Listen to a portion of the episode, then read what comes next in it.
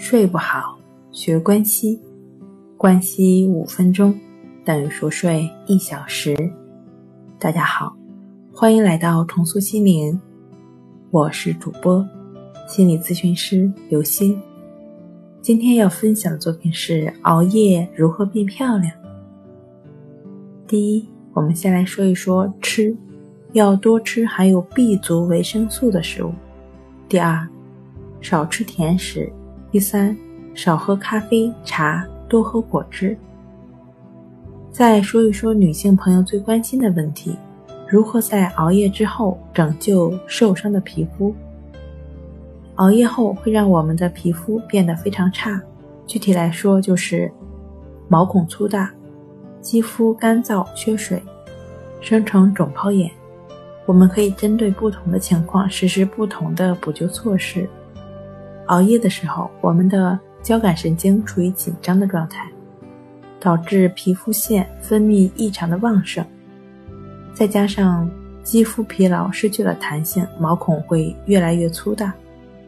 补救的方法呢，就是下次熬夜的时候要把脸洗得干干净净，而且尽量不要化妆熬夜。这一点对于喜欢夜间出去与朋友聚会的女士非常重要。所以，爱美的熬夜女孩千万要谨记：夜间化妆能减则减，否则可能对皮肤造成毁灭性的伤害。熬夜时，由于我们角质代谢的速度缓慢，就会造成皮肤干燥。许多熬夜者补救的办法就是大量的使用强力保湿品，其实这是非常错误的，有可能会雪上加霜。最好的办法呢，就是做温和的去角质。把过多的角质和油脂适当的去除之后，再敷上保湿的面膜。很多人在熬夜之后会发现自己肿泡眼、水肿脸，这是因为过多的水分和淋巴代谢物堆积在皮下组织的间隙里，这样呢就会无法排出体外。补救的方法：先用四十度左右的温毛巾来热敷眼睛三十秒，然后呢。再用冰水毛巾冷敷十秒，重复交替三次，促进体液的循环，问题就可以得到解决了。